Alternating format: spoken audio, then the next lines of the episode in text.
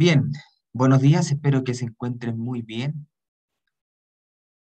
Voy a hacer un breve resumen de lo que estuvimos viendo en torno al proceso de independencia latinoamericano que inicia con la coyuntura de 1808,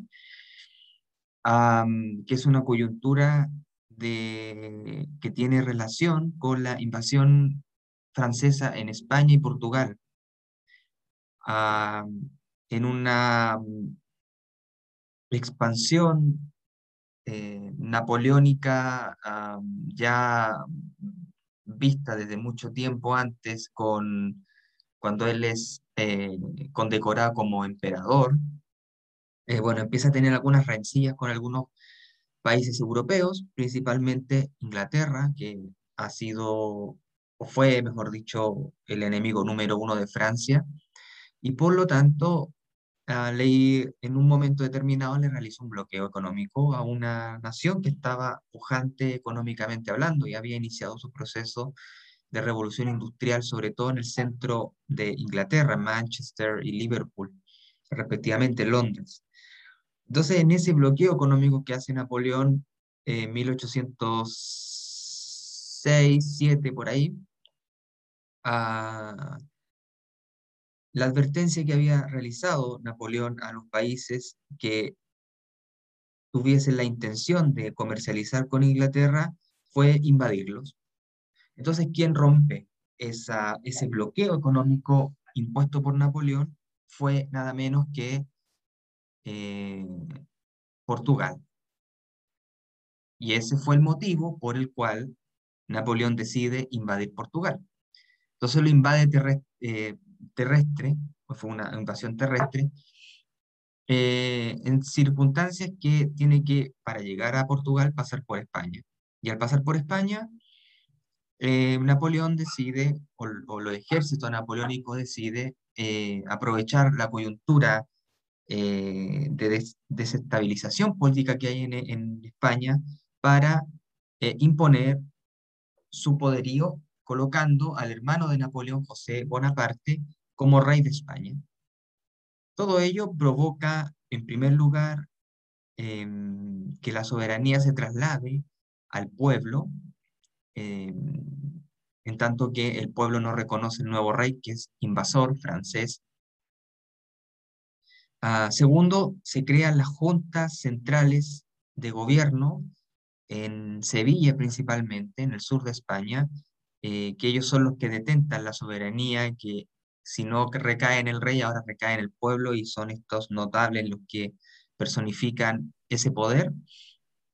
Tercero, em, se quedan en España. España inicia un proceso también de independencia que precisamente eh, comienza el 2 de mayo, que fue el día ayer, se, cumplía, ¿no es cierto?, eh, parte de esa, de esa insurrección que hoy en, en España, que es básicamente una guerra de independencia también.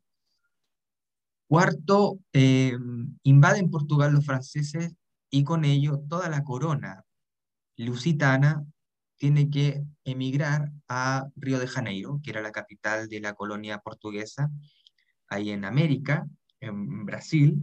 Eh, 10.000 personas aproximadamente tuvieron que emigrar hacia eh, Brasil para arrancar de eh, los franceses.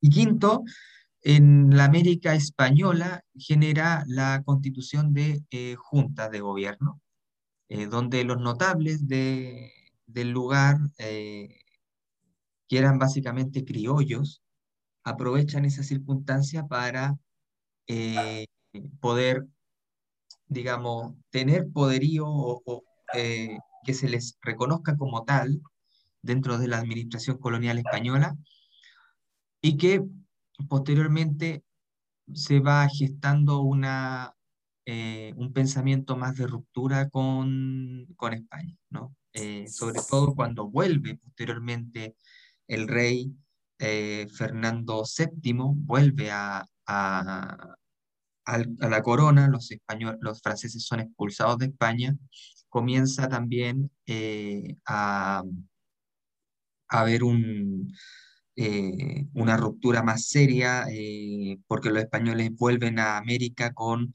eh, intentando regresar al, al, sistema anterior, ¿no? Pero ya con, con este proceso ya se está gestando una, una ruptura ya total.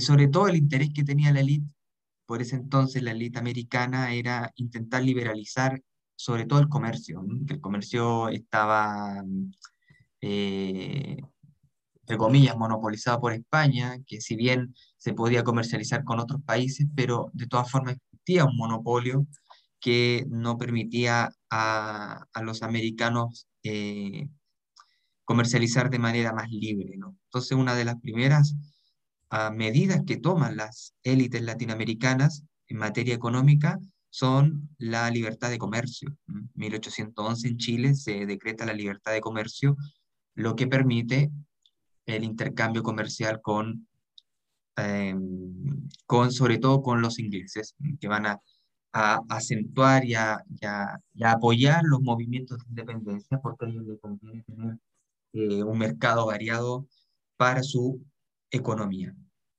Eso más bien con, los aspectos externos, ¿no? que son bastante, eh, posiblemente podríamos decir que la chispa que enciende este, este proceso ya de, deterioro del imperio español fue la invasión napoleónica, eh, pero también en, las causas internas está el, leve deterioro del poderío español, las reformas borbónicas que centralizan el poder, como ya señalé eh, en clases anteriores, y que ah, deja descontento sobre todo a los criollos porque los criollos están siendo despojados de los principales puestos de gobierno. Son básicamente eh, los españoles los que se quedan con esos puestos. Em, también el aporte que, que hace eh, ciertas ideologías eh, de la ilustración que van a, a, permear en cierto sector de los criollos, ¿no? que tienen la oportunidad de poder viajar fuera de, de sus fronteras y conocen estas ideas que son más bien avanzadas para la época y que también se traducen en términos políticos con las, la independencia de los Estados Unidos, que está basada en esas ideas de la Ilustración, y también podríamos decir eh, la Revolución Francesa, también, que significa un corte abrupto del orden social monárquico de derecho divino a un Estado monárquico constitucional y que luego en la fase más radical jacobina va a desembocar en lo que es la república, ¿no? Pero además también como parte del influjo de las ideas de la Revolución Francesa, en los aspectos internos va a ocurrir la Revolución Haitiana. A, eh, eh, Haití, una, una revuelta de esclavos, se sublevan contra los franceses y acaban con ellos, expulsándolos, y además eh, va a ser la primera república latinoamericana en independizarse. La primera república en términos que nosotros conocemos va a ser Haití, nada menos.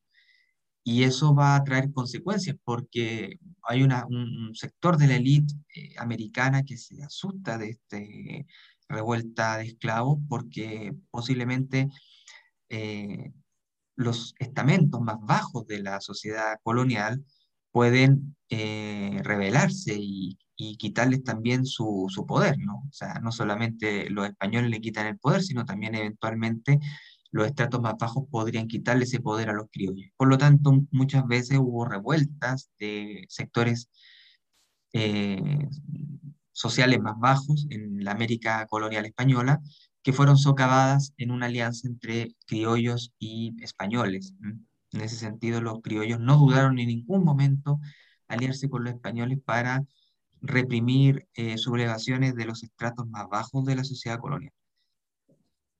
Bueno, eso es lo que nosotros hemos visto hasta ahora eh, en, en, lo que vimos en la clase pasada, el día viernes.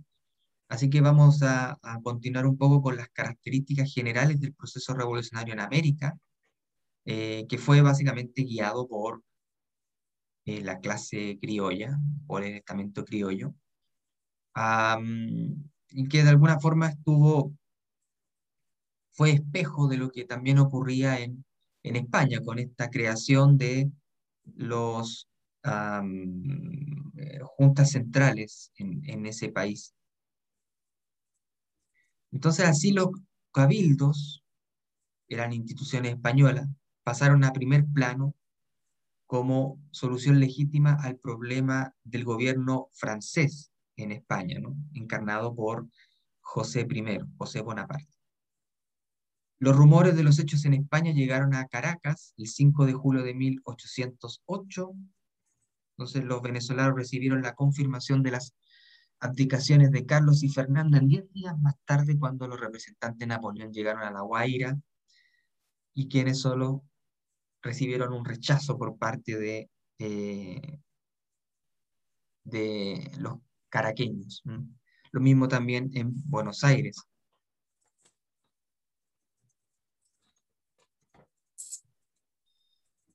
Entonces, eh, hay que entender que los primeros, las primeras juntas centrales de gobierno no significaron automáticamente la ruptura con España, sino que más bien intentaron eh, resistir al gobernante extranjero, en este caso José I. Pero también hay que tener en consideración que eran leales a el rey español. La diferencia es que el rey español no estaba, pero eran leales eh, a, a, la corona española. Pero la, el tema de la, de la alternativa a una mayor autonomía básicamente se eh, empezó a gestar muchísimo después. Eh, yo pienso que también el mismo hecho de que de lo ocurrido en Haití también eh, apareció como una alternativa para un puñado de élite criolla que básicamente lo que hace es tomar estos elementos proto-rupturistas para eh, eh, finalmente cortar con España. Eh, pero lo que quiero decir con esto es que en un primer momento, en el proceso revolucionario, no estaba en consideración romper con España, sino que el rompimiento con España fue algo más bien paulatino. Ahora, las guerras de independencia fueron en guerras civiles. Aquí está, solicita la online. Veo si la tiene o si la, Principalmente, ¿le puedo pedir a alguien que puede bajar o apagar su micrófono porque se escucha una conversación personal? Gracias. Las guerras de independencia no tuvieron un carácter nacional, ni en vista formar naciones. Había una idea de los, de los eh, libertadores americanos de crear una gran unidad continental. Eso es súper interesante. Tenían la idea de crear un, solo país que iba a aglutinar a, al continente completo. Y eso es interesante porque eh, al menos los líderes americanos tenían esa idea. Habían algunos matices entre ellos, pero finalmente eh, eso posteriormente se fue perdiendo. Se fue perdiendo la, la idea continental, unitaria, que eh, estaba en mente de los primeros libertadores.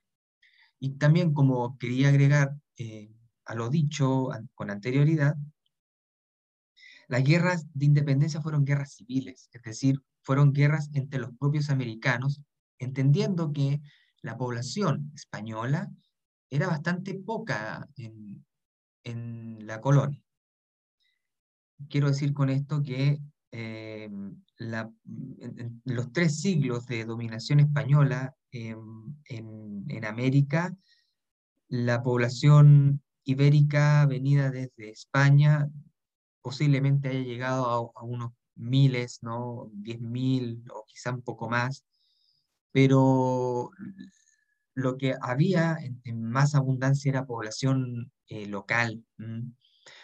Entonces, lo que ocurre es que muchos americanos, muchos nacidos aquí, pelean en los dos bandos, tanto en los bandos patriotas como en los bandos realistas. Entonces, hay una guerra más bien civil eh, que se produce y que, bueno, todos sabemos que finalmente triunfan los, los patriotas en este caso, ¿no?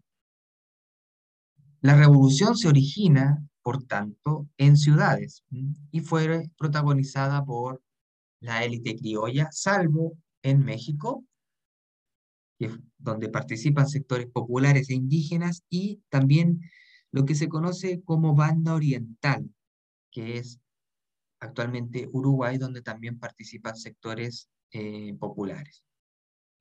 Nuestra hipótesis entonces es que esta revolución de cortes abruptos del orden político eh, logró la independencia política, pero no transformó la estructura económico-social latinoamericana. Es decir, se mantuvo, o la, la élite criolla mantuvo cierta estructura social que provenía de la colonia. Más lo que cambia es la administración del poder, es decir, los antiguos administradores españoles son sacados de ahí y entran eh, los criollos, obviamente con una arquitectura política que intenta ensayar lo que se conoce en, en Europa como la, estructura política republicana, eh, obviamente con todos los problemas que eso conlleva ensayar un, orden político cuando nunca se ha tenido uno anteriormente, se ha tenido solamente la colonia, es más bien un proceso de ensayo y error. Las primeras juntas de América se forman en México, Ciudad de México, hasta Santiago de Chile. Básicamente eh, hay una cierta contemporaneidad en las ciudades latinoamericanas donde se van a juntar los vecinos de estas ciudades eh, que no reconocen al rey francés. hay una primera etapa de oposición al invasor francés y apoyo irrestricto al rey cautivo.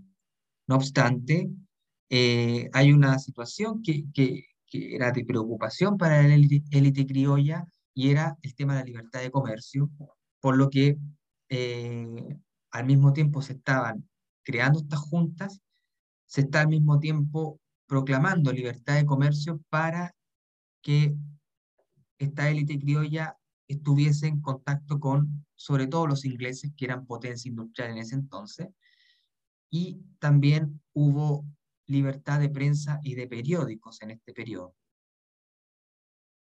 Entonces, como se ve en el mapa, ahí aparecen los primeros focos de, de descontento Quizás el primero de todos fue Haití, colonia francesa, revuelta esclavista, que termina con el primer país latinoamericano. Luego vienen los demás, Buenos Aires sobre todo, quienes inician un proceso ya de, separación con España. Las guerras de independencia se desarrollan a partir de 1811 en dos focos, Venezuela en el norte, Río de la Plata en el sur. El primero estuvo bajo la dirección de Simón Bolívar, líder independentista venezolano, y el segundo por el argentino eh, San Martín. Bolívar, después de independizar las actuales Venezuela y Colombia, forma la Gran Colombia, que es eh, Venezuela, parte de Colombia y Ecuador, donde también se dirige hacia el sur, hacia Ecuador y Perú. San Martín, por su parte, con un ejército, eh, cruza los Andes y con el apoyo de O'Higgins logró liberar a Chile en la famosa batalla de Maipú, 1817. Luego se embarcó a Lima para liberar el último reducto que en ese entonces tenían los españoles en América, que fue el virreinato del río, del, perdón, de, Lima, ¿no? El, virreinato limeño, que fue el último reducto que conservó España luego de estas guerras de independencia. En 1822, en la ciudad ecuatoriana de Guayaquil, hubo una entrevista entre Simón Bolívar y San Martín. Si bien nunca se conoció el resultado de esa, esa entrevista, eh, eran conocidas sus diferencias.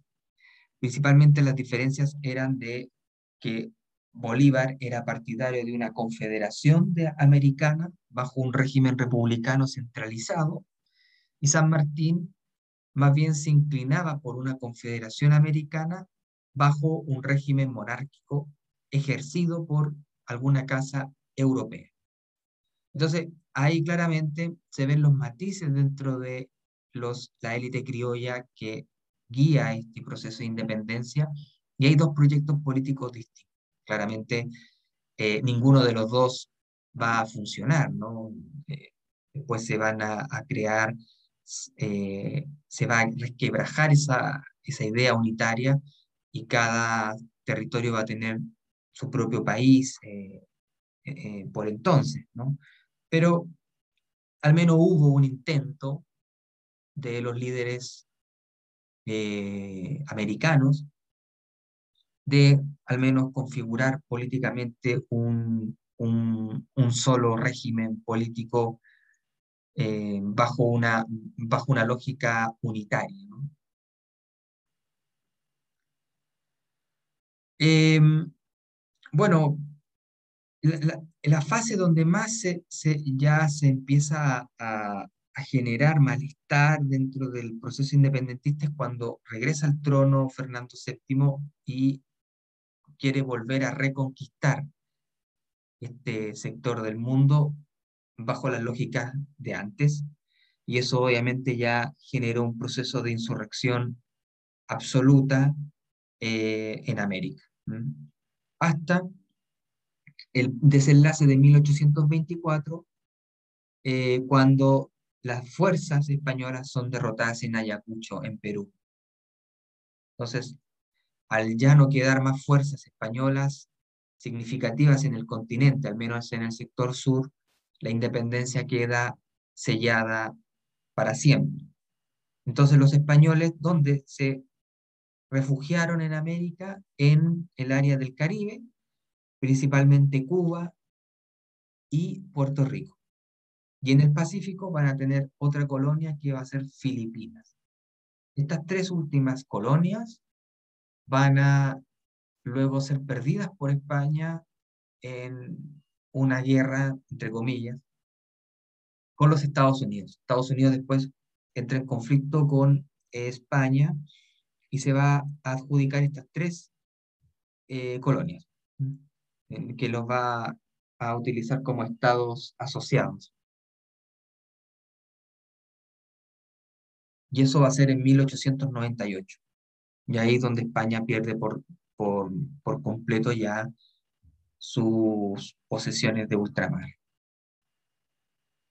En este proceso de independencia hemos hablado más bien de la América española, eh, dejando un poco de lado Brasil. Brasil tiene una excepcionalidad donde el hijo del rey, que, sabía, que había emigrado forzosamente desde Lisboa a Río de Janeiro, el rey Juan IV, em, bueno, tuvo un hijo, el hijo nacido en Brasil, eh, Pedro, quien cuando los franceses abandonan Portugal, él decide no volver a Lisboa, no vuelve a Lisboa, y declara la independencia de Brasil en 1822. Y en ese proceso de declaración de independencia, él se erige y se autodenomina como rey del de, eh, imperio brasileño. Entonces él se convierte en Pedro I, rey de Brasil. Entonces, e, el, aquí hay un, elemento importante, sutil, pero importante, de que el proceso de independencia brasileño es a través de los mismos mecanismos de su colonia. Es decir, se pasa básicamente de, un, ah, de una situación colonial a una situación imperial donde ah, básicamente hay un cambio en lo que es la parte de gobernanza, hay un traslado del poder del, del, hijo, del, rey al hijo, eh, en el que se, se independiza precisamente la colonia pero mantiene los mismos rasgos de, monárquicos, ¿no? que tenía de la antigua metrópoli. Entonces, hay una, como decía Viana, le citaba la otra vez este autor brasileño, hay una revolución pasiva en Brasil. Se mantiene eh, esa administración jerárquica de, de la metrópolis portuguesa. Entonces Brasil es una excepción porque no toma el modelo político republicano, como lo tomaron en los países americanos españoles, sino que más bien elige por la monarquía.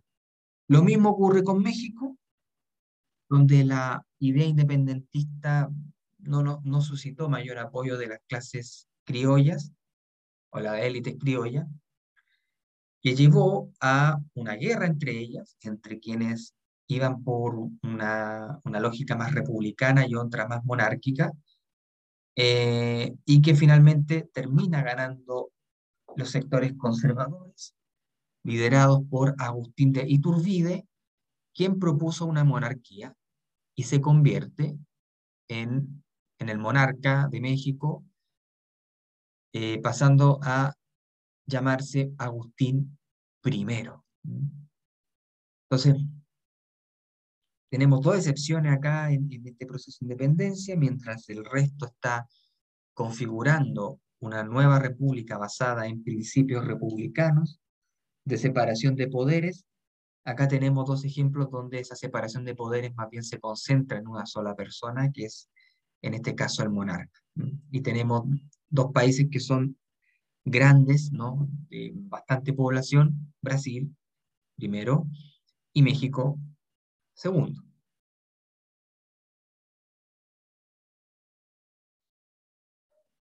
Bueno, ¿qué tipo de revoluciones fueron los procesos independentistas? Lo primero que cabe decir es que la independencia fue un proceso dirigido por la élite criolla blanca.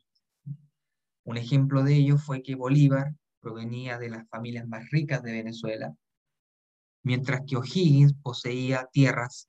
Él no era militar, no era un militar profesional, no había hecho carrera de militar, más bien tenía una hacienda en el sur de Chile, ahí en la zona de Chillán. San Martín fue un hijo de oficial del rey de España. Entonces, con esto quiere decir de que estos líderes independentistas no eran cualquier persona, y eran personas que venían de buena cuna, eran gente educada, gente ilustrada, y que posiblemente veían a España más como un retraso, a diferencia del resto de Europa, Francia y principalmente Inglaterra, que ya estaban convirtiéndose en potencias mundiales, grandes imperios el proceso independentista fueron revoluciones políticas anticoloniales, antiespañolas, claramente. Fueron guerras civiles, por lo que yo ya les señalaba eh, con anterioridad. Eh, guerras entre los mismos americanos que se iban, iban prefiriendo qué bando al cual iban a, defender y pocas veces hubo guerra de clases, muy pocas veces entre estamento, entre élite y sectores más bajos, muy poco, ¿no? Eh, ya había hablado del caso mexicano, el caso uruguayo y, también, cierto modo, el caso venezolano. Es interesante, los militares como actor se transforman en actores de primera importancia en este periodo, que van a dar origen luego a los caudillos eh, y a periodos de desorden político y violencia. Entonces termina este proceso independentista eh, y hay que construir de la nada, hay que construir de cero. ¿no? Eh, entonces la única manera de poder construir, y de eso lo vamos a hablar más adelante, era a través de empezar a, a, exportar materias primas, comprar productos manufacturados ingleses, establecer vínculos con Inglaterra, pedir préstamos a los ingleses para poder reconstruir la economía latinoamericana, eh, pero ese proceso no fue fácil, hubo un vacío de poder, eh, había muchos procesos de ensayo político, eh, y como los militares tienen cierto grado de, de importancia, de estatus, hay un periodo donde estos militares empiezan a, a, tomar eh, eh, o a ejercer cierto poder con la ayuda de sus seguidores, pero que no tienen un, proyecto claro político, no tienen una idea de, de, de proyecto nacional, sino que más bien se erigen mediante la fuerza y es el, modo en el que se hacen respetar, que es la idea de, de, imponerse militarmente, intentan generar algo de, proyecto, pero como son caudillos y están hechos para la guerra, entran muchas veces en conflicto con otros caudillos que también coexisten en un mismo territorio. Entonces es el periodo que se denomina en el en la historia latinoamericana como el periodo de los caudillos. Eh, mucho desorden político, eh, mucha violencia, mucha inestabilidad, no hay proyecto nacional claro, y, la, y el único que, que sale de esa, de esa lógica de caos y, y violencia eh, sin un proyecto unitario es precisamente Chile.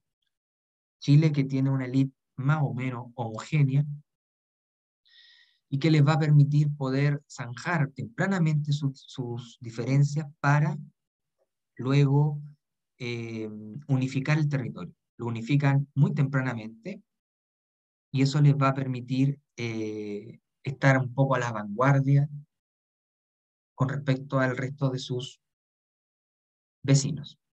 ¿Mm? Y como yo ya decía, las guerras de independencia tienen un impacto en las economías bastante devastador.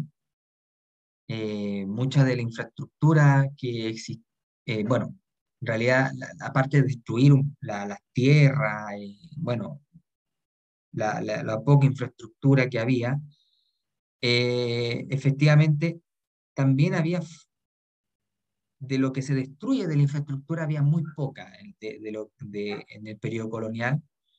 Em, habían algunos eh, centros mineros de plata en la época colonial que sufrieron muchísimo eh, y empezaron a ser abandonados por los conflictos.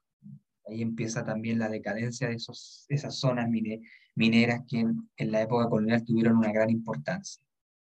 Y los líderes esperaban fortalecer las instituciones públicas y las tesorerías nacionales, intentando eh, revivir esas operaciones mineras, pero las reparaciones eran costosas y la situación, la situación política era bastante inestable.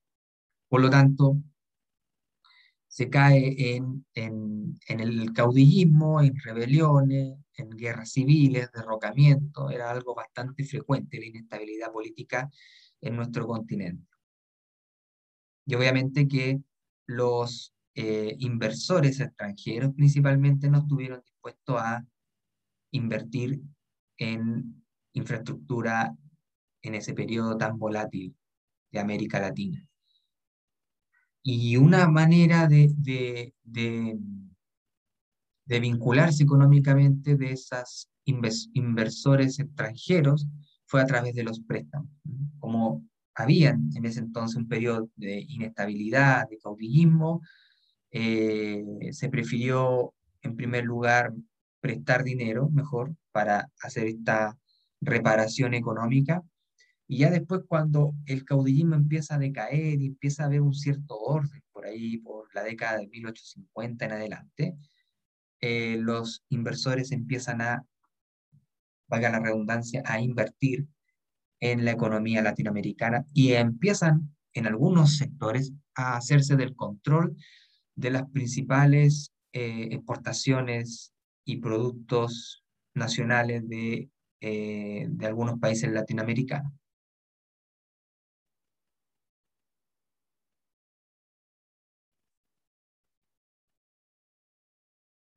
Bueno, no, eh, también la economía, como era bastante pobre durante la independencia, eh, no había eh, transporte viable, el comercio colonial básicamente deterioró mucho eh, el aspecto interior, ¿no? el intercambio entre, entre las colonias había sido bastante pequeño y, exiguo, eh, básicamente porque el comercio se desarrolló en, los, puertos costeros que, eran un poco más desarrollados. Entonces había muy pocos recursos para mejorar la infraestructura en la primera mitad del siglo XIX. Por lo tanto, eh, desde esa época hasta 1850, el crecimiento de la economía latinoamericana eh, era bastante poco, en realidad. Un crecimiento muy, muy bajo eh, y que en algunos casos disminuyó en comparación con el periodo colonial, por todas estas variables que yo le estoy comentando. Y aquí aparece un mapa de eh, los, las fechas de independencia y los primeros eh, países en la actualidad que se independizaron. Ahí las, las, eh, los que están pioneros en eso fueron los Estados Unidos, en 1776, Haití, 1804 de Francia, y luego más contemporáneamente están en Chile, en cierto modo, eh, con su declaración de independencia en 1818, no en 1810, por cierto. Solamente ahí se generó la Junta Nacional de Gobierno el 18 de septiembre. No, en ningún momento tuvieron pensado en hacer la, romper con España, así que ahí hay un error que, que es siempre necesario eh, señalar. Argentina con su declaración en 1816, Paraguay también uno de los pioneros, y también Ecuador, Colombia, Venezuela, México también, y luego el resto de los países eh, latinoamericanos. Perú, quizá el más atrasado en ese sentido. Luego Brasil, con su declaración convirtiéndose en un imperio, ¿no? Bolivia y Uruguay también un poco más atrasados que el resto.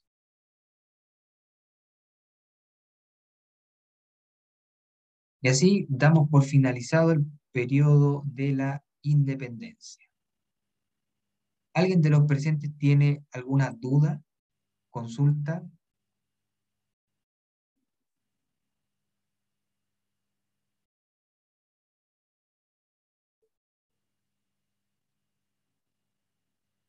¿Alguien tiene alguna duda del periodo de independencia para poder continuar con...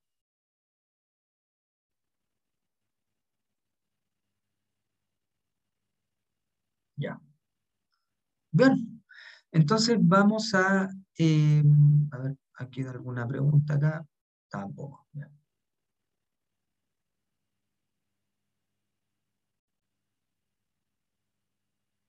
Eh, Ricardo pregunta, ¿hubo algún intento de unificar Latinoamérica posteriormente? Em, bueno, sí hubo intentos, eh, pero principalmente a nivel teórico, eh, de intelectuales que más bien continuaron con un proyecto latinoamericanista versus un proyecto que podríamos denominar civil, civilizacionista, que era mucho más pro-europeo eh, dentro de los que tuvieron ese intento, al menos en, términos eh, intelectuales, teóricos, eh, estuvo, bueno, Francisco Bilbao, que fue a quien se le concede el, que acuñó el concepto de América Latina antes que los franceses, Santiago Arcos también, que eran integrantes de la Sociedad de la Igualdad, creada en 1848, José María Torres Caicedo también,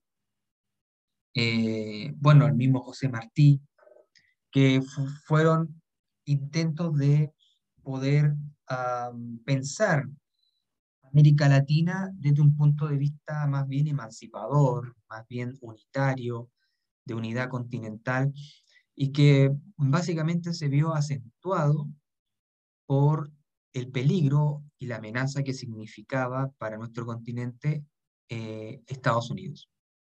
Y sobre todo cuando ya Estados Unidos empieza a entrar en, en escena, con una invasión previa en Nicaragua, eh, y luego ya se hace parte de, las ex colonias españolas, en 1898 comienza a, a, haber una producción intelectual eh, importante de eh, pensar América Latina como una unidad, como una identidad que es diferente a la América del Norte.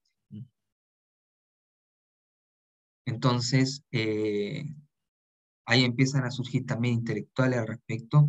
Posiblemente había, un, de hecho, un, político socialista chileno, Oscar Weiss, que en algún momento en la década del 20 llegó a proponer eh, que América Latina fuese algo así en un análogo como la Unión Soviética, algo, era algo así como la Unión de Repúblicas Socialistas de América Latina. claro, obviamente una unificación en torno a un ideal más, más izquierdista, que es, que, que es el que va más bien eh, tomando, la izquierda sobre todo va tomando, tiene una visión mucho más, más sensible a esta idea de la, de la unidad, ¿no? Al menos en, ese carácter. Quizá la, expresión más eh, fehaciente de ello fue la Revolución Cubana, que, tenía una identidad eh, nacionalista, por cierto, pero antiimperialista, anti-Estados Unidos. Expulsamos a los yanquis, como ellos decían, de Cuba, y nuestra identidad revolucionaria es también con América Latina. Entonces, muchos intelectuales que van viendo la Revolución Cubana la posibilidad de, de, crear un proyecto unitario también de una América Latina, pero de izquierda, ¿no? Una unidad en ese sentido. Bien, vamos a la otra parte que es la configuración política, económica y social de las nuevas repúblicas latinoamericanas entre el 1825 a 1850. Este es el la antepenúltima temática antes de la, del, bueno, del, para terminar la unidad 1. Así que es muy importante. Aquí les dejo un mapa, un mapa conceptual de más o menos de la América Latina del siglo XIX. Hemos pasado por... Eh, Está compartiendo pantalla que sigue viéndose el PowerPoint que este terminó. Ah, perdón. Está la otra. Ahí está. Muchas gracias a quien ahora lo pueden ver, me imagino. Ahora, eh, lo interesante de, no sé si ven el mapa, ¿cierto?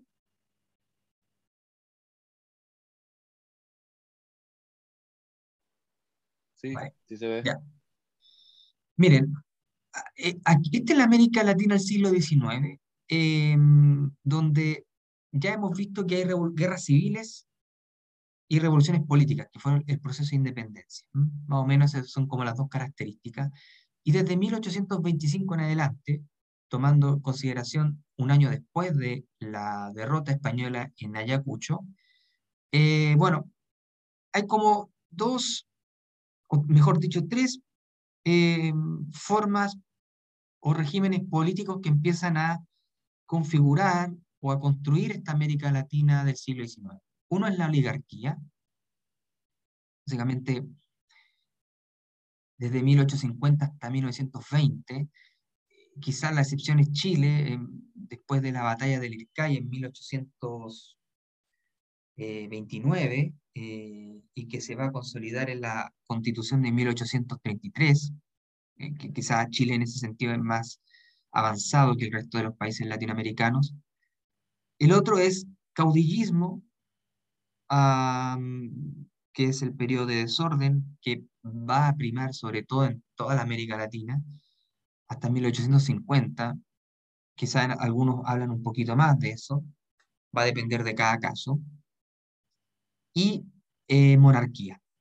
brevemente en México, México tuvo un periodo de monarquía, eh, luego vino caudillismo, y Brasil quizás se mantuvo eso hasta 1889, cuando se da paso a la República. Eh, Entonces lo interesante es que podríamos decir que se mantuvo en términos eh, sociales aquella sociedad estamental de la colonia, donde el actor principal de todos estos procesos de construcción de República Latinoamericana fue esa élite criolla, que eran los hijos de los españoles, que básicamente pujaron tanto para tener o acceder a los puestos de poder que finalmente lo consiguieron cuando hubo el proceso insurreccional independentista. Y en toda América Latina se ve ese fenómeno de que hay una élite blanca, criolla, que está liderando los procesos y se está eh, consolidando como eh, la, élite de poder o la élite del poder. En distintos ámbitos, no solamente en, político, sino también económico, social, etcétera, cultural también.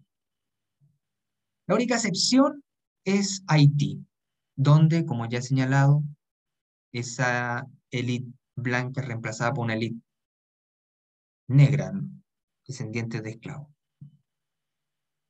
Pero Haití tiene algunos problemas y es uno de sus principales problemas que eh, para obtener el reconocimiento de ser un país independiente, Francia le exige el pago total de todos los costos de la guerra de independencia. Y esa fue una de las razones por la cual Haití queda eh, destruido económicamente. Tiene que pagarle eso a, a Francia hasta muy entrado ya en, por ahí siglo XX, le, tuvo, le pagó ya la totalidad de, todo lo, lo, el, costo de independizarse Francia fue tan alto que, al final fue un retroceso para Haití más que una, una ganancia. Entonces es uno de los principales eh, factores que permite hablar de este atraso de Haití con respecto al resto de América Latina, siendo, siendo una de las primeras repúblicas en nuestro continente. Ahora, en todo ese proceso social latinoamericano, comienza a gestarse también una economía exportadora de materias primas, a través de lo que se conoce como las ventajas comparativas, que es un término más bien económico utilizado por, bueno, por la economía clásica.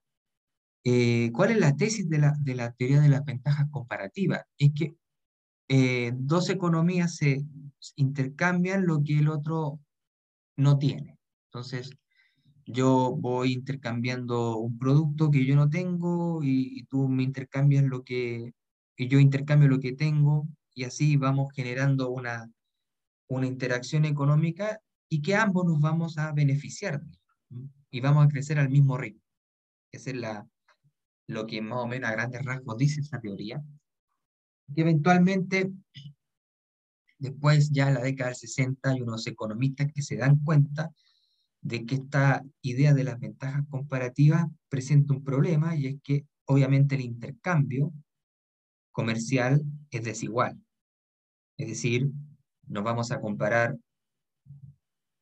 eh, la exportación de una materia prima con escaso valor agregado versus una importación con de manufactura que sí tiene o sí contiene valor agregado.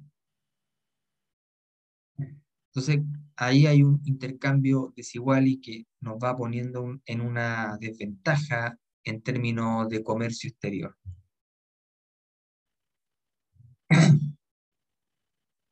Entonces, la, la, la élite dominante criolla eh, va a preferir esta economía exportadora de materias primas. En términos económicos, eso va a acrecentar eh, o digamos, nuestro, nuestro subdesarrollo va a imposibilitar una acumulación de capital, eh, digamos, basada en un desarrollo interno, autóctono, sino que más bien en, la acumulación va a ser a, través de la exportación de materias primas. Em, y políticamente va a centralizar el poder tal como, lo, tal como se hacía en el sistema de la metrópoli. Entonces, va, van a a, ver una suerte de, cierta paradoja, ¿no? Muy liberal en lo económico y muy autoritario en lo político. Económicamente, eh, la economía va a ser muy libre en el sentido de intentar exportar lo que más se pueda y políticamente van a, controlar el, el, poder a través del círculo oligárquico en el que no cualquier persona puede entrar. Es un círculo bastante más cerrado y el resto de la ciudadanía obviamente eh, queda excluido de las principales decisiones del país. Aproximadamente en 1850, América Latina ingresa a la División Internacional del Trabajo, em, queda con el rol de ser exportadores de materias primas y ser em, importadores de manufacturas y que coincide también con una serie de reformas a nivel político, que son las denominadas reformas liberales, que en algunos países tienen algunas consecuencias importantes, y que significa la expropiación de terrenos indígenas y de expansión del Estado-Nación para tal efecto. Lo cual quiere decir que una forma de acumular capital para la élite va a ser a través de la expropiación de, de terrenos para el mercado internacional, para el mercado de exportación de materias primas. Entonces, claramente no hay un interés de, industrializar, eh, de, de, crear productos con mayor valor agregado, sino que más, más bien va a ser la orientación eh, pretérita, como se hizo en la época de la colonia, de exportación de materias primas según la especialización de cada uno. Entonces, si un país tiene en abundancia carne, se va a dedicar a eso. Si un país tiene mayoritariamente minería, se va a dedicar a eso. Si tiene azúcar, se va a dedicar a eso.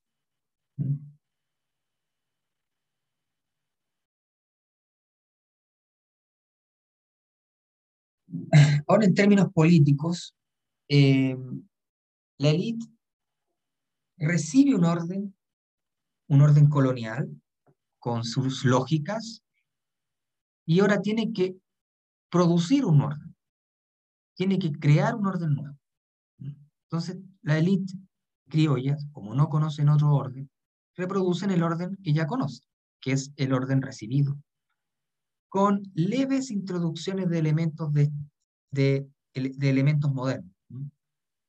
Eh, como decíamos en su momento, rasgos de modernidad. Esta suerte de eh, de modernidad inductiva que hablaba Chávez y Mujica, ¿no? Tomar ciertos elementos de la modernidad, reapropiándolos al contexto local y evidentemente que se le quitan ciertos eh, aspectos más emancipadores de la modernidad. La igualdad, eh, ese tipo de cosas se le, se le quita eso. Y eso de alguna forma también conecta un poco con esta tesis de uno de los autores que tienen que leer, que es José del Pozo. La sociedad de conquista, ¿no? Como, esta, esta sociedad eh, basada en, en, lo militar, lo autoritario, lo, lo blanco, que está en la cúspide, que se apropia de materias primas, eso es lo que más bien va a reproducir esta élite, ¿no? Por lo tanto, para poder crear ese orden, ese orden producido, lo militar va a tener un papel fundamental, el ejército, para poder controlar, eh, digamos, em, la, vida política de los estados latinoamericanos. Militarismo va a tener un papel importante, sobre todo en la primera etapa del caudillismo, y yo diría también el ejército en las reformas liberales también va a tener un papel fundamental para poder, por la fuerza, expandirse y eh, garantizar tierras para la economía de exportación. ¿Qué es el militarismo entonces? Bueno, transferencias de valores y modelos militares a los ámbitos, ámbitos civiles de la sociedad. El predominio de los principios bélicos militares en la vida cotidiana y en la configuración de las instituciones sociales y políticas o de cualquier otra que afecte al conjunto de la sociedad, a la que se exige su adecuación a modelos y directrices militares. Entonces, lo militar tiene un papel fundamental dentro de esta sociedad latinoamericana. Em, hay muchísimos también golpes de Estado. Em, bueno, en fin, em, podríamos decir que ese caudillismo tiene un declive posteriormente, pero lo cierto es que eh, no va a declinar del todo, porque durante el siglo XX van a haber un montón de eh, golpes militares y los militares son parte de la vida latinoamericana. Más bien uno de los rasgos que podemos hablar de la América eh, latina es el fuerte autoritarismo que hay. Es decir, las cosas, no hay canales amplios de participación, por lo que la, fuerza de facto, la fuerza militar, es una forma de control social. Entonces yo utilizo el ejército eh, cuando de repente hay desórdenes, hay problemas, que es una forma que tiene la élite también de poder garantizar su poder, su nicho de económico y sus privilegios, por cierto. Esto, obviamente, va a contrapelo de todas las ideas democráticas, ¿no? Un cierto ideal democrático de soberanía popular, igualdad, libertad personal, etc.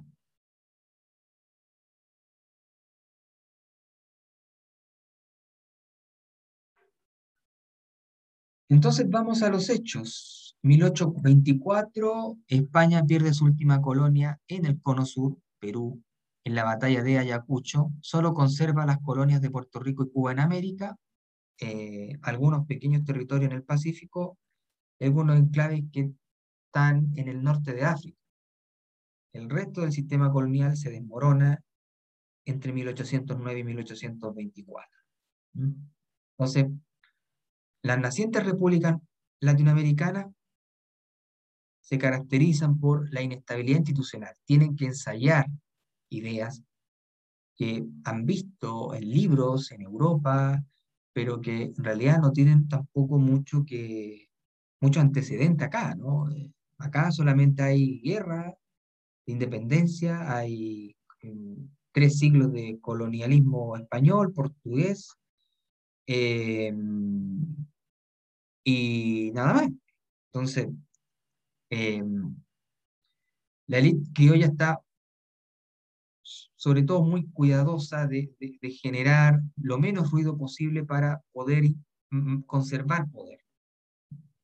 Intentar de que la, las guerras civiles, las guerras de independencia, no desemboquen en algo mayor, en una guerra de clase, que, que, puedan tener como finalidad revertir el, la hegemonía de los criollos, ¿no? O de los blancos. Y aparte de eso, también hay luchas eh, territoriales en América eh, entre los propios estados latinoamericanos, ¿no? Eh, guerras más bien por cuestiones fronterizas. Guerra entre, bueno, uruguaya, argentina, brasileña, la guerra con, entre Perú y Colombia y la guerra de Chile contra la Confederación Perú-Boliviana. Entonces, también dentro de los estados latinoamericanos que están en proceso de formación, también hay luchas por delimitar las nuevas fronteras del continente. Y evidentemente que eso es un abandono total al ideal eh, unitario continental de los primeros libertadores. Ahora vamos a ver un pequeño extracto de un video de, donde aparece un ex eh, senador argentino, cineasta también latinoamericanista, Solano, argentino, que va más bien a explicar un poco este proceso de, eh, pues de independencia y lo que viene después.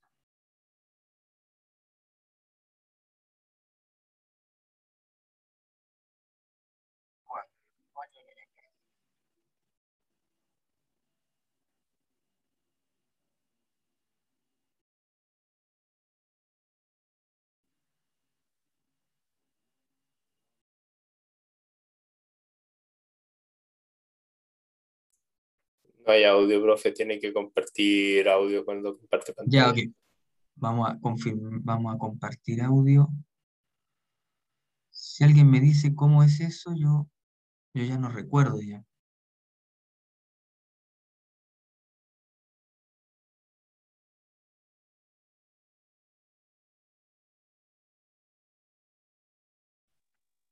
¿Está desde el computador, profe? Sí, estoy en el, en el Zoom, pero no me acuerdo cómo se compartía la... En, en opciones de compartir, cuando usted se le abre esa como pestaña donde salen todas las ventanas que tiene en el computador, arriba hay un pequeño menú, como una barra, y ahí están las opciones de audio también. Ajá, vamos a ver. Vamos a intentar hacerlo. ¿eh? Yo, yo ya no me acuerdo. Tenía... A ver. ¿Será aquí? No sé si, a ver, a usted me dirá si se escucha o no. ¿eh? Vamos a ir. Español. Ese 4, el mismo año de la batalla. Sí, sí, se escucha. Ahora Ahí sí se escucha. Escucho. Ya, perfecto. Entonces, vamos a verlo de nuevo. Vamos a verlo de nuevo, tranquilos. Poner un poco más de volumen y lo vemos. No hay que olvidarse que en 1824, el mismo año de la batalla del triunfo de Sucre en Ayacucho, la gloria de América, eh, la batalla final, y que fue un ejército internacionalista. eh. Había chilenos, argentinos, bolivianos, peruanos, colombianos, venezolanos. Con la mitad de hombres que el ejército español. Ese mismo año, en Buenos Aires, Bernardino Rivadavia firmaba el primer empréstito financiero con un banco europeo que se conoce. Es el empréstito con la Baring Brothers. El capital financiero desembarcaba y los empréstitos y la dependencia económica técnico-financiera iba a, reemplazar a los ejércitos de ocupación colonial. Ese neocolonialismo funcionaba hasta la fecha. Hoy son las grandes corporaciones, son las petroleras, ese sistema financiero internacional, son los organismos internacionales, son las multinacionales, todo aquel sistema, el que sigue siendo el sistema de dominación. Pero lo que no han podido derrotar es a los pueblos. Porque todo ese sistema es un fracaso. La derrota de ese sistema es que no ha podido realizar en el bienestar y en el anhelo de paz, justicia y libertad, que son los anhelos universales, por, resumirlo en tres palabras, ese, ese modelo neocolonial, hoy llamado neoliberal, no lo ha podido satisfacer. La independencia y la deuda externa nacieron juntas, como hermanas gemelas. Los próceres que nos fundaron también nos fundieron. Y por eso la independencia sigue siendo una tarea por hacer. Porque las constituciones derivadas de aquella gesta popular, porque en definitiva una cosa son los soldados y otra los generales, castigaron a sus verdaderos protagonistas, los dejaron afuera. Las primeras constituciones de todos nuestros países excluyeron a los pobres y a las mujeres. Y en algunos casos, como en el caso de Bolivia, excluyeron también a todos los indios, aunque no fueran pobres, porque reservaron la ciudadanía a quienes supieran escribir y leer correctamente la lengua castellana. Entonces son países que nacieron mentidos y que ahora están intentando renacer, pero renacer de verdad como país. Como países de verdad, dice, el último es Eduardo Galeano, quien daba su opinión al respecto, ¿no? Bien, em, lo dejamos hasta acá, ya nos hemos pasado un poco de la hora y no sé si alguien tiene alguna pregunta para finalizar la clase de hoy.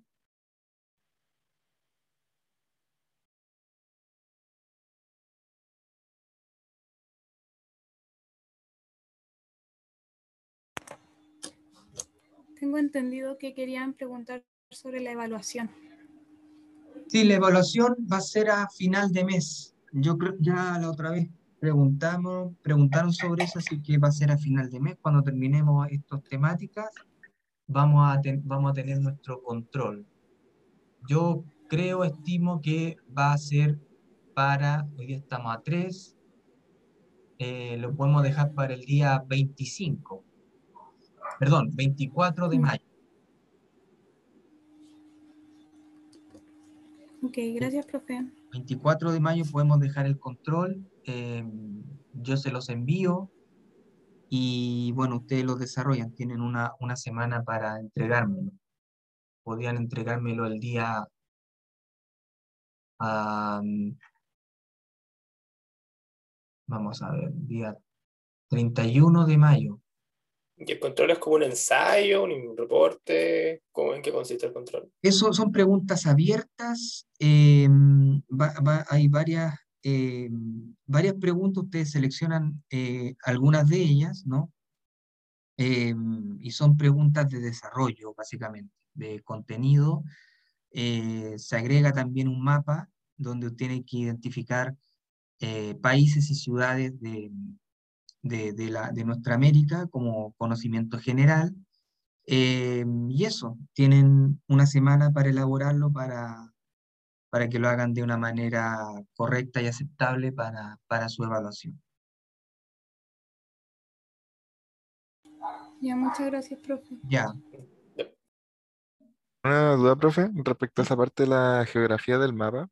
Ujú. ¿Es como un mapa actual o va a ser como un mapa que se especifique la fecha? Como en el 1400, No, no, 1800 no, y así. va, a s- va a ser un mapa actual, un mapa actual para que ustedes identifiquen al menos eh, dónde quedan algunos países, eh, eh, bueno, una cosa de más bien geográfica, ya que la geografía tiene una importancia fundamental en América Latina cuando uno lo estudia, al menos tener un conocimiento de dónde queda tal país eh, o cuál es su capital, ¿no? Alguna cosa. Eh, y bueno, un, conocimiento que, que de alguna forma sirve también como cultura general.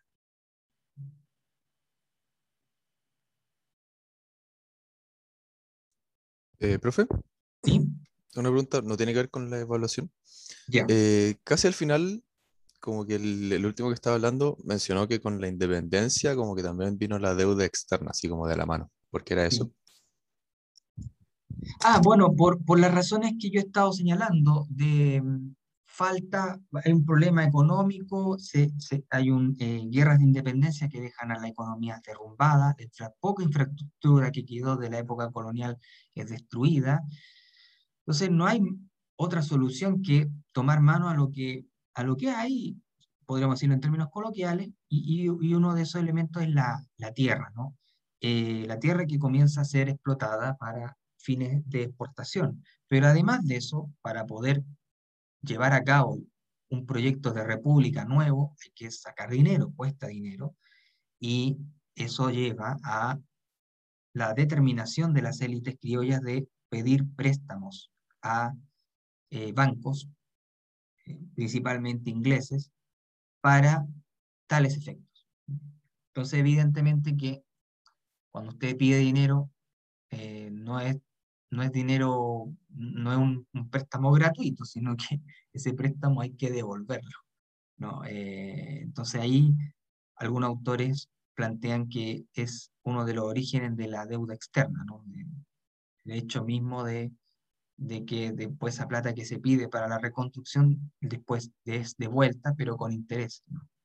Entonces hay países que se demoran mucho en poder eh, pagarla, hay países que definitivamente quedan en la bancarrota.